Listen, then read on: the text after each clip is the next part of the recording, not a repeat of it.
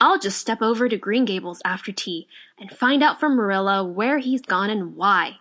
I'm clean puzzled, that's what, and I won't know a minute's peace of mind or conscience until I know what has taken Matthew Cuthbert out of Avonlea today.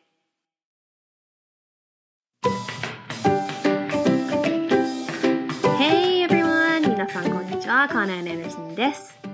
はい、今日もまた日曜日がやってきましたね。皆さん、 今週はどうでしたか？元気に充実した一週間を過ごせましたか？私はだんだん仕事に慣れてきて、毎日楽しく過ごせてます。えー今日は、早速、先週も新企画あったんですけど、今週もちょっと、これはね、結構前から、数ヶ月ってほどでもないか。まあ、1、2ヶ月前ぐらいから、ちょっとやってみたいなって思ってた企画で、あの、ツイキャスっていうんですか？なんか最近、ツイッターで結構、ポッドキャスターさんがたまにやってる、あの、まあ、ツイッターでキャス、キャスティング、まあ、ポッドキャストとかのキャスティングするっていうのの略なのかなと思うんですけど、それをやってる方々もいて、それをいつかやってみたいなと思って、そこでやろうかなってこの企画のこと思ってたんですけど、でも、あんかける5で取り上げてみて、とりあえず。で、それで、あんま人気が 出ないようだったら、ツイキャスの方でやってみて、もしこれが好評であったら、このままこっちで、あの、特に今週、喋りたいってことがないなって思った時に、これ、できたらちょっと面白いかなと思って、シリーズ化するには面白いかと思って考えてみたんですけど、まあ、タイトルから皆さんきっとわかるように、赤毛のアンをちょっと 取り上げてみたいかなと思います。あの、赤毛のアンを使って英語を学ぼうっていうのって結構あると思うんですよ。なんでかっていうと、赤毛のアンってもう著作権がずいぶん前に切れてて、読んでもいいし、何をやってもいいんですよね。だから、えっ、と、結構、読み聞かせ私、あの、岡谷さんにおやすみロジャーの送った編から、ちょっと読み聞かせやってみたいなと思い始めてて、で、その、読んだ内容をちょっとこう、部分部分面白いと思ったところとか、こう、英語での言い回しってこういうものがあるんだよとか、こういう言い方すると、こう、ネイティブらしいとか、英語の成り立ちが分かりやすいとかいうところをちょっとこうピックアップしながら、途中で、赤毛のアンを訳した人は、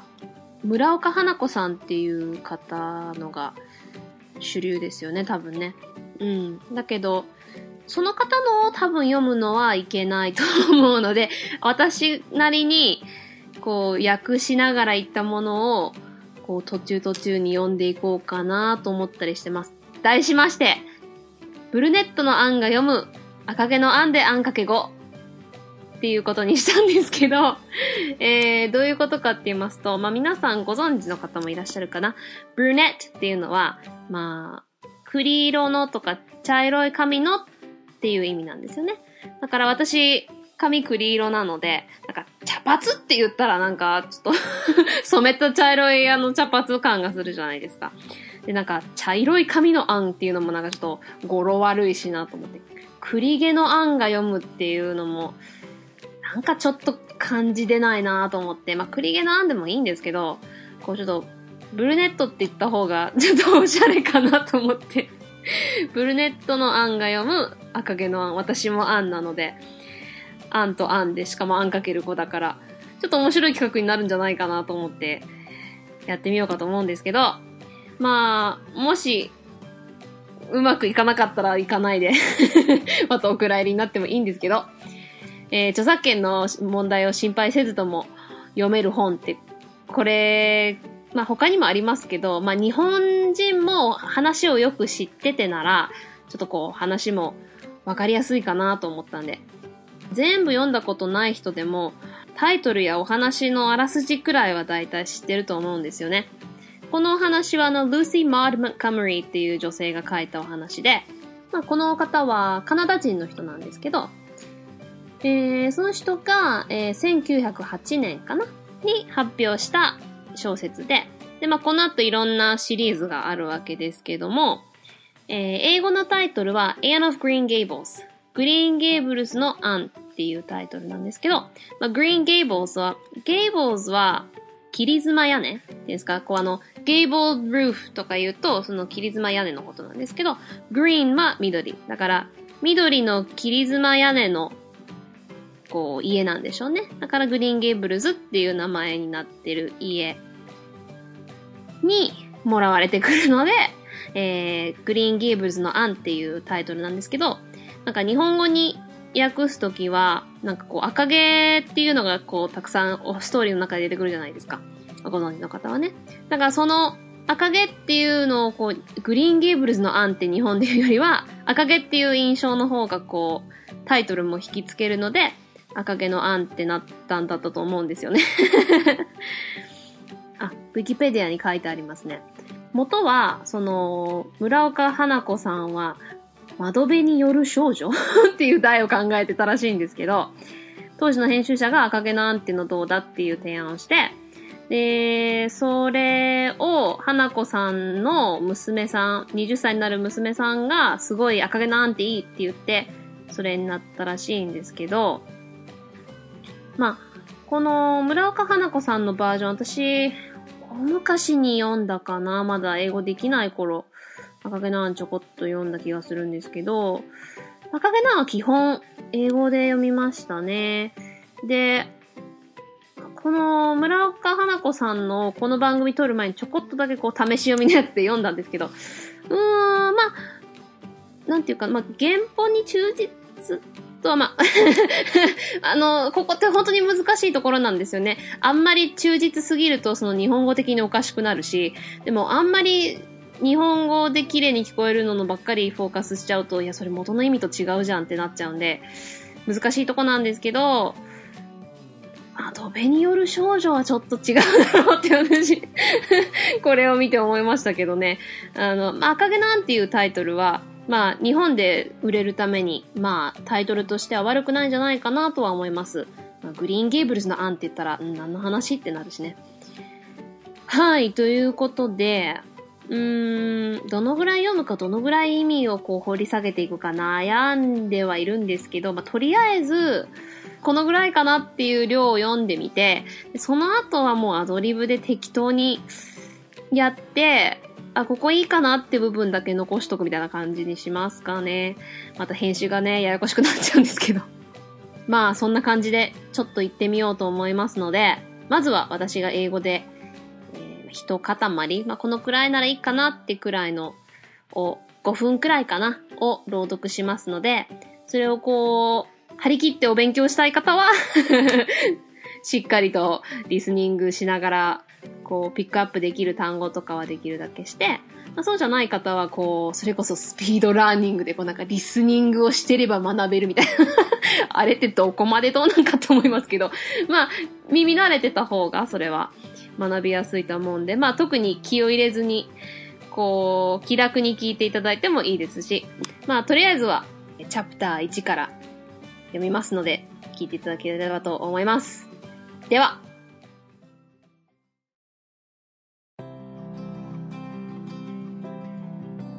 Anne of Green Gables by Lucy Maud Montgomery. Chapter 1 Mrs. Rachel Lynde is surprised. Mrs. Rachel Lynde lived just where the Avonlea main road dipped down into a little hollow,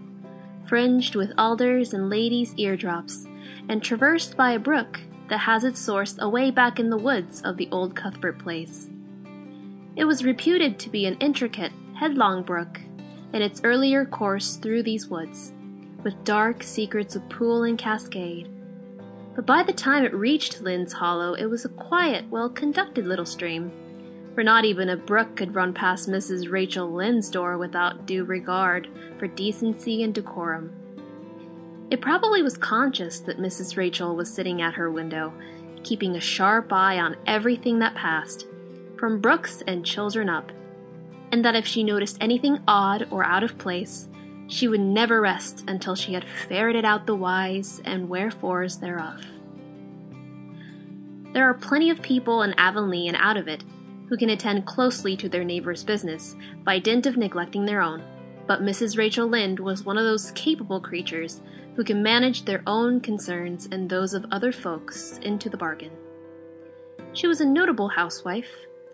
Her work was always done and well done. She ran the sewing circle, helped run the Sunday school, and was the strongest prop of the Church Aid Society and Foreign Missions Auxiliary. Yet with all this, Mrs. Rachel found abundant times to sit for hours at her kitchen window, knitting cotton warp quilts. She had knitted 16 of them, as Avonlea housekeepers were wont to tell in awed voices, and keeping a sharp eye on the main road that crossed the hollow and wound up the steep red hill beyond. Since Avonlea occupied a little triangular peninsula jutting out into the Gulf of St. Lawrence, with water on two sides of it, anybody who went out of it or into it had to pass over that hill road and so run the unseen gauntlet of Mrs. Rachel's all seeing eye. She was sitting there one afternoon in early June. The sun was coming in at the window warm and bright. The orchards on the slope below the house was in a bridal flush of pinky white bloom, hummed over by a myriad of bees. Thomas Lynde, a meek little man who Avonlea people called Rachel Lynde's husband, was sowing his late turnip seeds on the hill fields below the barn. And Matthew Cuthbert ought to have been sowing his on the big Red Brook field away over by Green Gables. Mrs. Rachel knew that he ought because she had heard him tell Peter Morrison the evening before in William J. Blair's store over at Carmody that he meant to sow his turnip seeds the next afternoon. Peter had asked him, of course, for Matthew Cuthbert had never been known to volunteer information about anything in his whole life. And yet, here was Matthew Cuthbert at half past three on the afternoon of a busy day, placidly driving over the hollow and up the hill.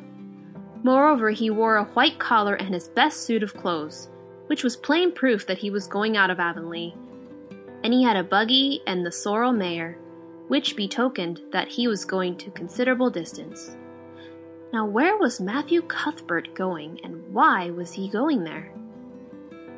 Had it been any other man in Avonlea, Mrs. Rachel, deftly putting this and that together, might have given a pretty good guess as to both questions. But Matthew so rarely went from home that it must be something pressing and unusual which was taking him. He was the shyest man alive, and hated to have to go among strangers or to any place where he might have to talk. Matthew, dressed up with a white collar and driving in a buggy, was something that didn't happen often. Mrs. Rachel, ponder as she might, could make nothing of it, and her afternoon enjoyment was spoiled. I'll just step over to Green Gables after tea and find out from Marilla where he's gone and why, the worthy woman finally concluded. He doesn't generally go to town this time of year, and he never visits. If he'd run out of turnip seeds, he wouldn't dress up and take the buggy to go for more. He wasn't driving fast enough to be going for a doctor. Yet something must have happened since last night to start him off. I'm clean puzzled, that's what, and I won't know a minute's peace of mind or conscience until I know what has taken Matthew Cuthbert out of Avonlea today.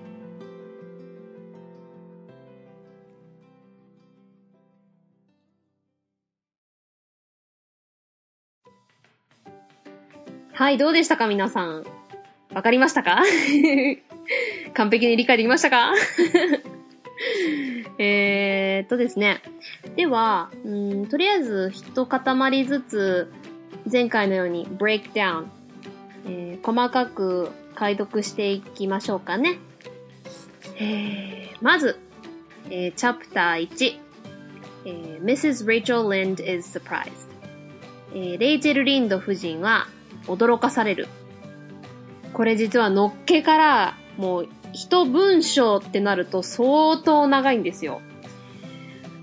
まあ、一文章と言いましても、こう、区切りコンマとかセミコロンとかで分かれてるので、こう読むときはちゃんと区切りを入れてるんですけど、これが、文章始まってからピリオド、点で終わるまでがかなり長いんですよ。で、この赤毛のアンの原文はまずですね、結構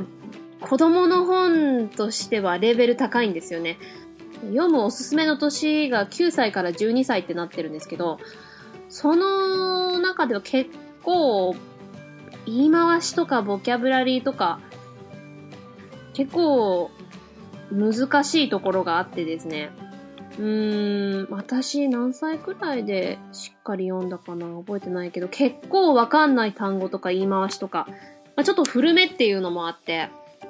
うん、子供にはちょっと難しい本かと思いますね。だからこそあの、abridged version、こう、要約したバージョンが出るくらい、結構難しかったりするんですよね。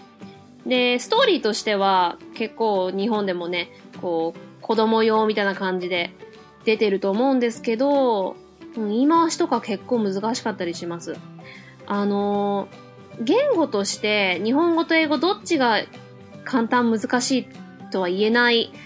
いろんな部分で、あの前回子音母音の話した時もそうですけど、こう、日本語は日本語ならではの、こう楽な部分と難しい部分。英語では英語で難しい部分と楽な部分ってあって、こうもちろんレベルが 分かれてまして、日本語って多分、外国語として学ぶにはまずハードルがすごく高いと思うんですよ。でも、一旦そのハードルを超えてしまうと、こう、なんていうかな。意外と、日本の方がなんていうかな、こう、よく、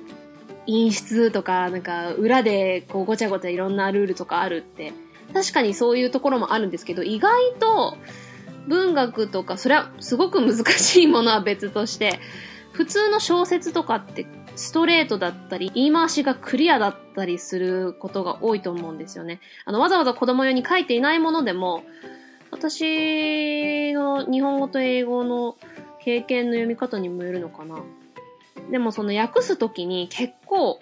うーん、もう裏表なくそのままっていう場合が多いんですよね。こういう訳されてる方のものを見ると。英語は、もちろんレベルにもよるんですけど、説明が難しいな。うん特に英語の場合、文章が長くなると、英語って最初に目的を言ってから理由が来るじゃないですか。うん。その、簡単に言うとね、何々である。なぜかというとって来るじゃないですか。日本は何々だから何々っていう結果が後に来るというか、動詞が最後に来る言語っていうことでわかると思うんですけど、まあ、英語は SVOC の subject、verb、object っていう風に来るので、えー、その分、目的を最初に言ってしまってて、文章が長いと、こう、最後の部分に来た辺で、あれ？最初の目的って何だったっけ？みたいになっちゃうことがあるんですよ。だからちゃんとした区切り方や、こう、フローそれこそ私がよく かけ語で使う言葉ですけど、フロー、流れをちゃんと分かってないと読んだり聞いたりする方が、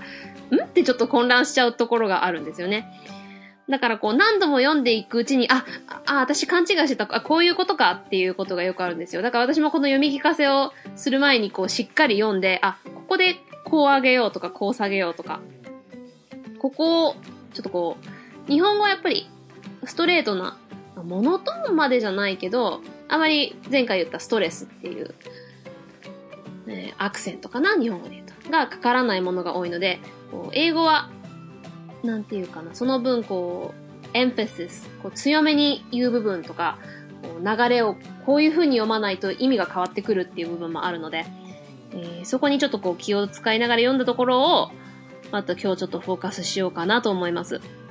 あとね、この原本バージョンは結構難しい単語も出てくるんですよね。9歳から12歳にしてはちょっと難しいんじゃないかなっていう。例えば、一塊、一会業がもう一文章になってて、それがこう、コンマとか、まあ、セミコロンで分かれてるんですけど、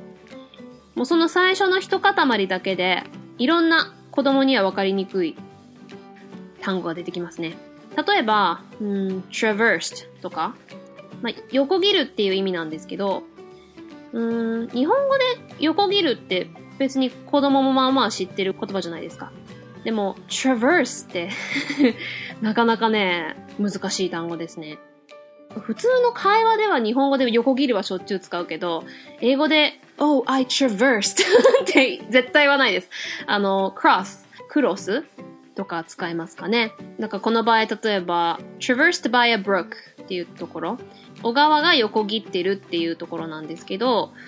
えー、crossed by a brook じゃなくて traverse っていうところを使っていることで結構難しくなってますね。あとは例えば had its source これは直訳するとそこに源があったっていうことなんですけどその小川が来たところうん。その場所はっていうところなんですけど、その、came from そこから来たっていう言い方を一般 普段の生活してたら言うと思うんですけど、had its source っていうことで、えー、ちょっと文学的な言い方になってたりしますね。まあその方が聞こえは美しいですけど。あとはまあ decorum とか、まあ、上品さとか言うんですけど、デコレーションとかのデコと一緒のところから来てますけど、そういうこうちょこちょこした言葉で、例えば、うん、礼儀って日本語では訳せるけど、まあ、英語で普段だったら manner とか言うけど、この場合は decency って言葉を使ったりとか、ちょっと難しくなってますね。では、一つ一つちょっと訳していきたいかなと思います。まず、これ全部一文章なんですけど、とりあえず一塊で言うと、Mrs. Rachel Lynde lived just where the Avonlea main road dipped down into a little hollow, fringed with alders and ladies' eardrops and traversed by a brook that had its source away back in the woods of the old Cuthbert Place. ここでセミコロンで分かれてます。えー、まずは、レイチェル・リンド夫人の住んでいるところの説明から入ります。えー、レイチェル・リンド夫人は、lived 住んでいた。最初に来ますね。それはどこかっていうと、アヴンリー、アヴォンリー。これはもう、赤毛のアン読んだことがある人は聞いたことありますね。この街の名前です。アヴォンリーのメインロード。まあ、メインな道、つまり大通りですかね。そこの道沿いの Little Hollow。まあ、ちっちゃいくぼみ、くぼ地かな？うん。に下ったところに lived 住んでいた。日本語は動詞が最後に来るので、英語はもう最初の方で積んでるって言っちゃってますね。えーっと、それは、fringed。日本語でもフリンジっていうかなあの、裾とかに飾られてるレースとかフリンジっていうことあると思うんですけども、縁取りとかいう意味ですね。だから、日本語だと、こう、植物、えー、っと、この後出てくる alders and ladies eardrops。えー、alder は葉の木のことで、ladies eardrops は福祉屋っていう、こう、下にこう、垂れて咲くすごい可愛らしい花なんですけど、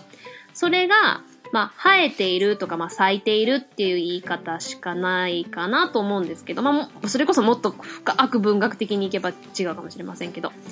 でもこれ、フレンチっていうことで、こう、道の裾に飾られているみたいな言い方ですごく可愛らしいし、文学的なんですよね。だから、fringed with alder and ladies eardrops で、えー、カスバート家。この後出てきますけど、赤毛のアン。アンちゃんがもらわれていくお家がカスバート家なんですけど、そのカスバートのお家のカスバートプレイス。プレイスは場所ですね。だから、カスバート家がある森の奥に、まあ、水の源、まあ、水源かな？を持ってる小川が、さっきの traverse えー、横切っていると。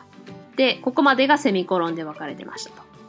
で、It was reputed to be an intricate headlong brook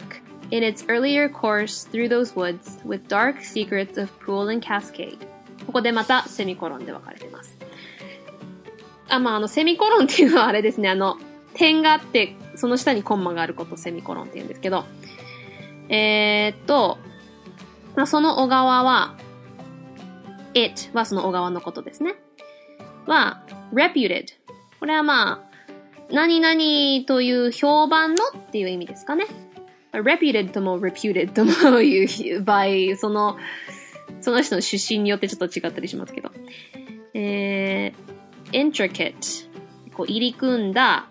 headlong うん、急勾配かな？うん。の brook 小川。つまりまあ、その小川がこう入り組んでるっていうことで有名で、こう上流は流れが急で森を通っていて、earlier course。まあ、初めの辺は intricate headlong。で、でも、リンド家の近くの、えー、くぼ地までには静かで quiet ね。well conducted 行儀のいいって日本語で訳すかな。の little stream 小さい流れ。だからさっきの brook だとままあまあの小川なんですけど、そっから little stream って言うとちっちゃい流れになってる。for これは because と同じような言い方なんですけど、ちょっと文学的ですね。for not even a brook というのは、えー、小さな小川でさえも、えー、リンド家の前では、こう、礼儀作法とかを気にしなければいけなくなる。それくらい、レイチェル夫人は窓際に座りながらいつも目を光らせているんだと。It was probably conscious. そのことを分かってたんじゃないかっていう言い方。つまり、小川でさえも注意しなきゃいけないくらい、リンド夫人はいつも目を光らせているっていう言い回しですね。That if she noticed anything odd or out of place, she would never rest until she ferreted out the whys and wherefores thereof. えー、フェレットっていうのはあの、フェレットって皆さん動物知ってますかねうん、なんか可愛らしいイタ、ミニイタチみたいな感じなんですけど、その ferret out。out はまあ、出るとか意味ですよね。だからこう、ferret out っていう言い回しは、フェレットでこう、なんか探し出すことが得意なのかな？わかんないけど、こう、鼻突っ込んで、理由がわかるまで掘り出す、探し出す、みたいな意味があるんですよね。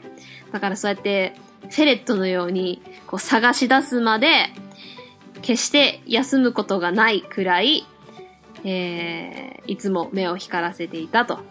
えー、だからもし奇妙なこととか場違いなこととか、レイチェル夫人が気づいたとしたら、もうどうしてそうなったのか、もう、ferret out。どうやっても探し出すような人でしたと。ここでやっと一文章が終わります。えー、そして、次ですね。今ここに読んでるよ。んが来るか？うい。えー、まあ、ここからもう一文章ずつ読んでるとちょっと長くなっちゃうんで、えー、見ながら、ちょっと訳していきましょうかね。えー、アボンリーと、その周辺、その以外の街でも、えー、自分の仕事を怠けることによって、えー、by the dint of っていうのは、こう、何々によってっていう言い方のもっと上レベルな詩的なというか文学的な言い方ですね。えー、こういうのは結構年上になっていかないとわからない言い回しだと思いますね。話を戻しますけど、えー、自分自身の仕事とかを怠けることによって、ご近所さんのビジネス、えー、あなたのビジネス、ビジネスではないっていう言い方を、none of your business っていう言い方皆さん聞いたことあるかな、えー、余計なお世話って日本語では訳せますけど、うーん、アメリカというか、まあこれはまあカナダの話ですけど、まあ北アメリカというか、まあ欧米基本は、こう、自分がどこまで踏み込んでいいか、それはもう相手の決めること、自分の決めることっていうのは結構しっかりはっきりしてて、日本はその辺結構グレーゾーンな部分多いし、人によって違ったりすることも多いと思うんですが、まあもちろんね、あの、欧米でも人によって違ったりするんですけど、その踏み込んでくる、来ないっていうその基準が結構、みんな分かってたりする部分が多いので、えー、その人のビジネスがそうでないかっていう言い方をするんですけど、その、だから、近所さんのビジネスに、なんか鼻突っ込んで 自分のことをすることは怠けるっていう人が多いんですけど、レイチェル・リンド夫人の場合は、自分の仕事もこなせてる上に他人の仕事も こなせるっていうことで有名な人物でありましたと。で、ここでちょっとサーカズムの話をまたしたいと思うんですけど、えー、ダゲな時間のダゲな森では 出てきたかなこれ。あの、サーカズムを、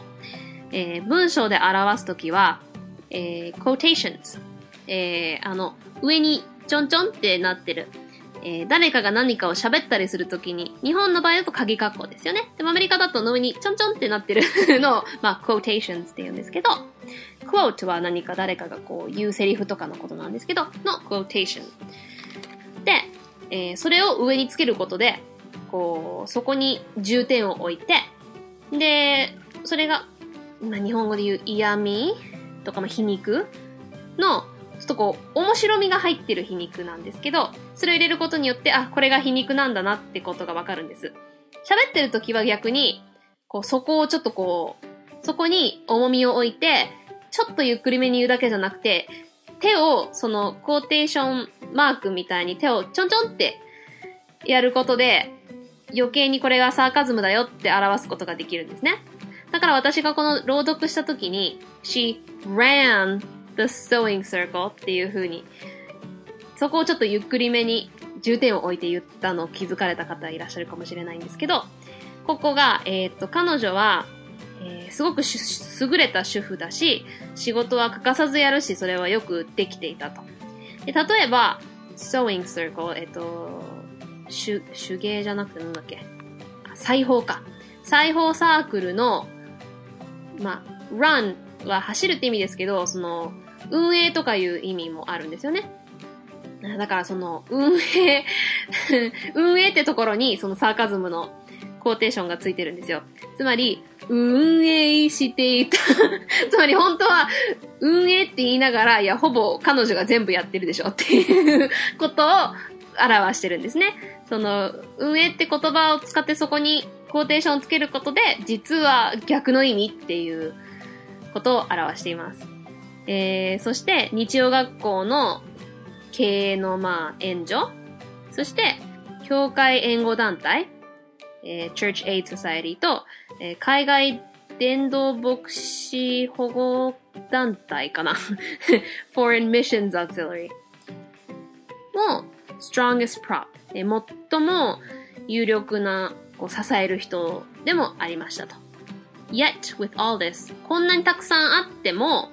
それでも、えー、レイジル夫人は台所の窓辺で、差し、差し子かなの、こう、布団みたいなのを縫いながら、何時間でも座る時間が余るぐらいにあったと。その場で訳すって難しいですね。それは、えアヴンリーの housekeepers。今の時代だったら、家政婦とかいう意味ですけど、まあ、この時代で言うと、まあ、主婦たちかな。もう、ハウス、家をキープしてるから 主婦たちが、もう全員、odd voices、わーっていう声、まあ、つまり、恐れながらよく、おーっていうぐらい、で、いつも、sharp eye、鋭い目を、えー、メインロード、大通りに向けていて、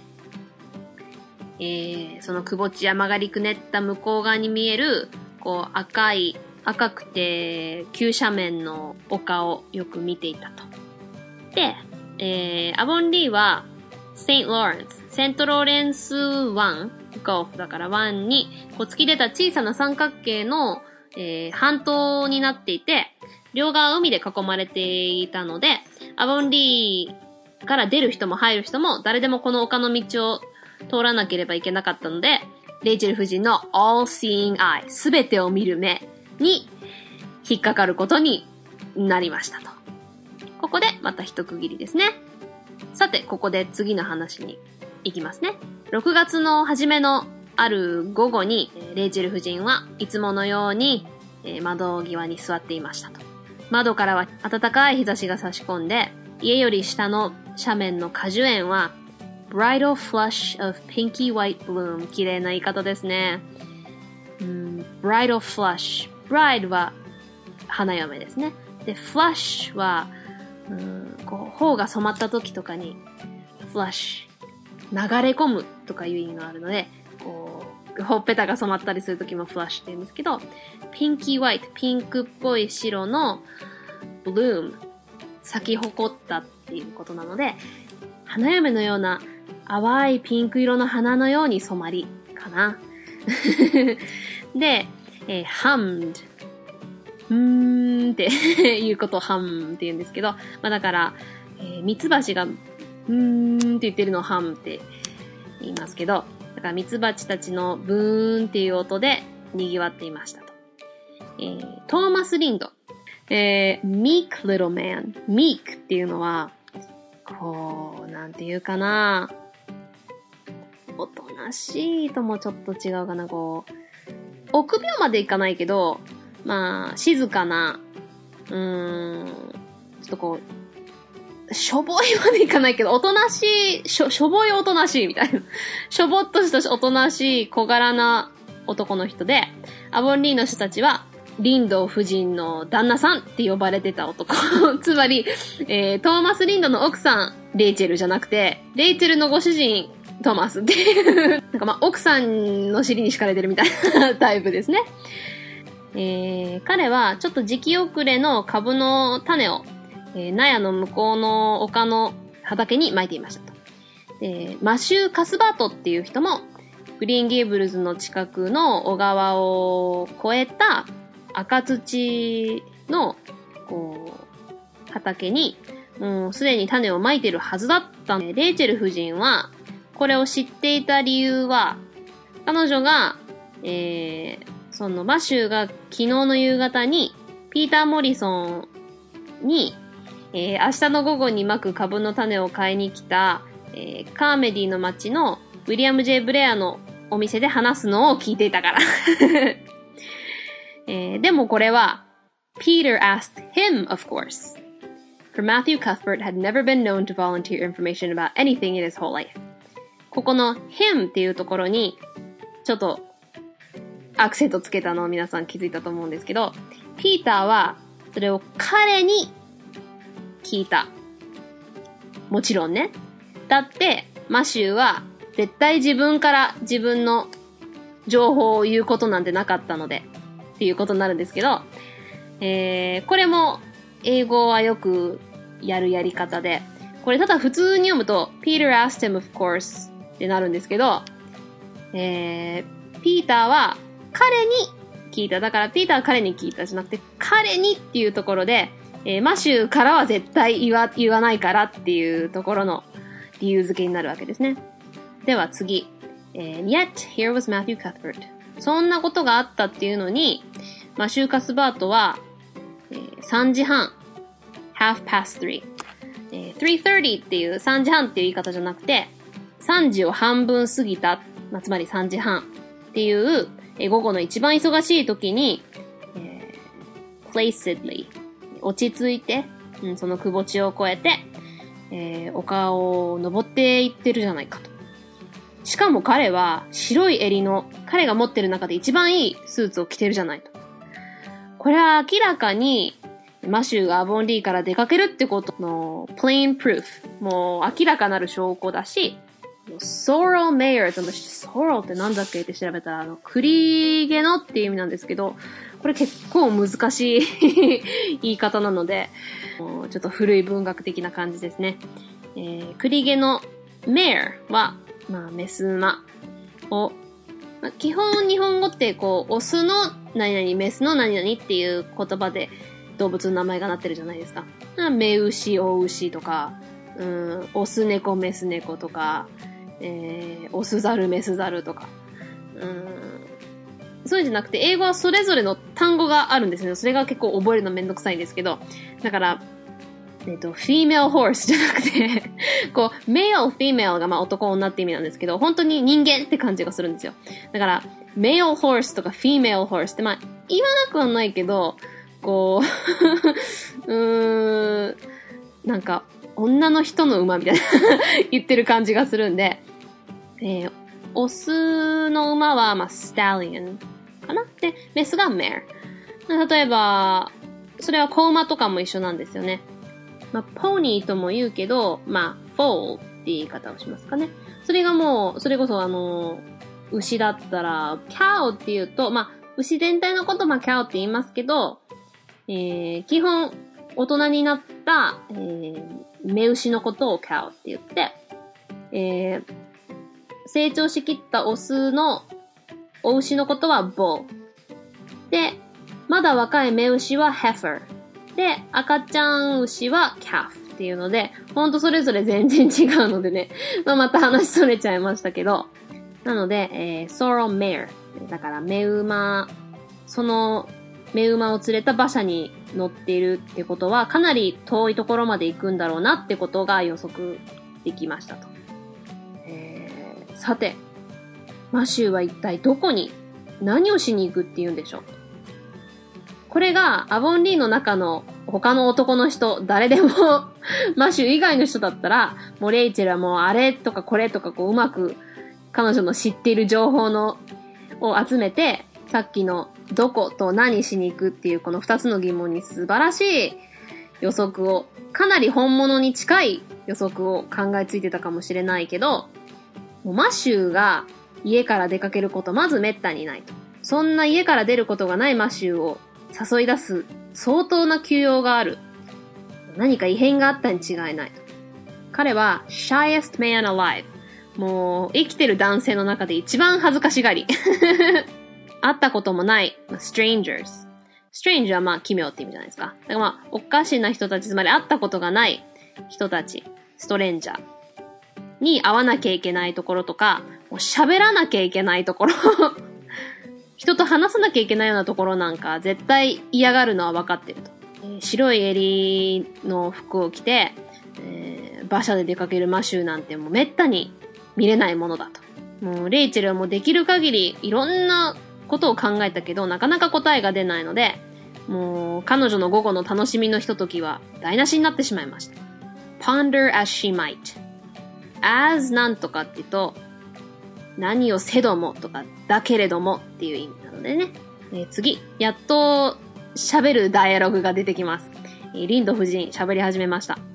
もうこれは、お茶を飲んだ後グリーンゲーブルズに行って、もうマリラに、もう一体どこに何しにマシューが行ったのか聞き出そう。The worthy woman. 立派。それにふさわしいとかいう意味ですね。えー、夫人は、っていうので、ちょっとここまたサーカズム入ってますかね。えー、その結論に至りましたと。もう絶対こんな時期に、えー、街から出ることなんてマシュないし、絶対に never ってところが大文字になってるので、すべて大文字のところは特に、えー、重点を置くところなので、もう絶対にありえないっていうところがこう太文字になってる感じですね。人を訪ねていくなんて visit。こう visit どこどこっていうとどこどこに遊びに行くってなるんですけど、visits だけだとこう、誰かをこう訪ねていったり、こう、社、社交的な会話をしたり、こう、人と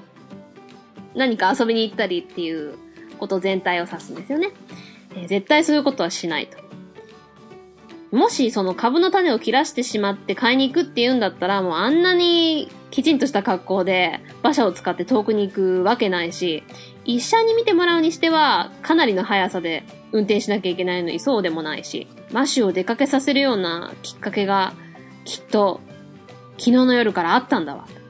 もう、puzzled。混乱して、I'm clean puzzled。もう、すっかり困惑してしまって、that's what もう全く、すっかり混乱しちゃったよ。でもその通りって自分で言うってことはもう全く混乱しちゃってっていう言い回しですね、これ。何々 that's what? っていうのは結構ね、うーん、おばさんとかが 使ったりする言葉ですね。若い人はあんまり使わないですね。えー、日本語だったらなんだろう。テモンサー全くみたいな 感じですかね。えー、全く困っちゃったよ。そんなもんさみたいな感じです。I'm clean puzzled, that's what. そして、何がマシュー・カスバートはアボンリーから今日引き出したのかを知るまでも、一時も peace of mind 心の平安も conscience 理性かな？もう保てないと。だから今日マリラに会いに行ってくると。ここまででどうでしたかね？つまんなかったか。私の訳し方も本当にあんまり全部まず訳したのを準備したってわけじゃなかったんで、その場で詰まりながら言ったんであんまり面白くなかったかもしれませんけど、またここからね、話がどんどん進んで、人の、人同士の会話とかになっても面白いかなと思うんですけど、まあもしこのまま赤毛のアン続き聞いてみたいとか、英語でこんな言い方するんですよってもっと話が進んでいくうちに出てくることがあるかもしれないので、もしこのブルネットの案が読む赤毛の案であんかけ語 いいんじゃないって思った方は、ツイッターなり、メールなりで教えていただけると嬉しいです。まあ、今日は、実はね、す、えー、で、に、お二人の方から前回の Let's Break It Down 歌詞を解読するっていうののリクエストいただいたんですけど、まだ準備する期間がちょっと少なかったので、来週は、え第1弾くださった方のをやろうかなと思うんですけど、まあ、それまでにどうしても時期的に話したいものがあったらそっちを先に回しますけど、そうやってどんどんあの話せる内容を送ってくだされば助かります。いつかね、こう喋る内容がなくなっちゃうんじゃないかっていう恐怖があるので、こうやって新企画をたまに出しておけば、こう自分で喋ること今日どうしようかなって思った時に、何か皆様に提供できるものがあればいいなと思ってるので、他にももっとこんなアイディアいいんじゃないのって、もしありましたら、えー、アイディアの提供よろしくお願いいたします。ということで、えー、またまたお試し新企画、ブルネットの案が読む赤毛の案で案かける5でした。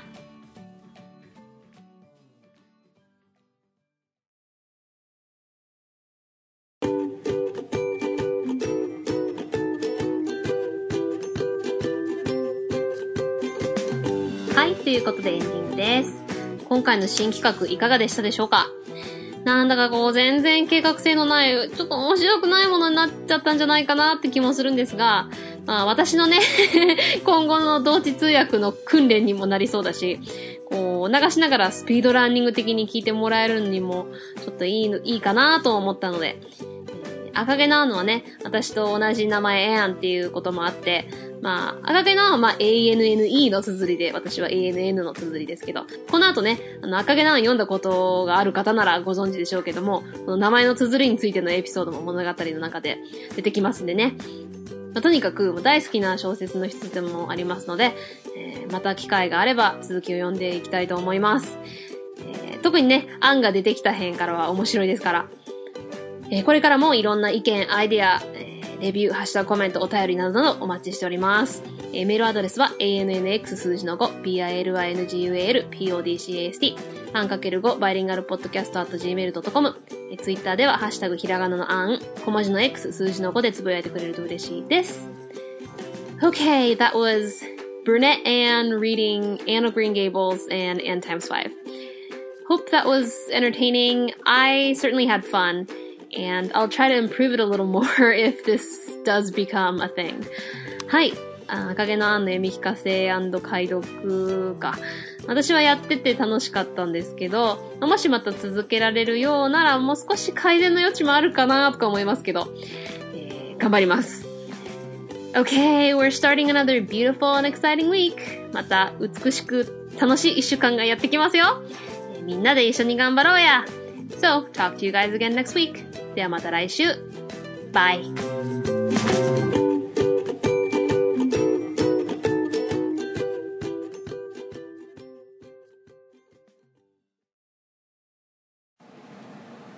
何ですかん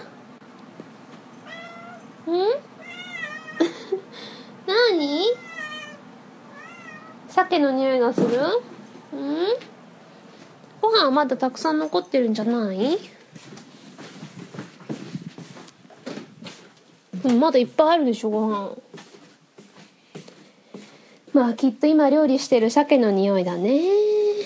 あげませんよ。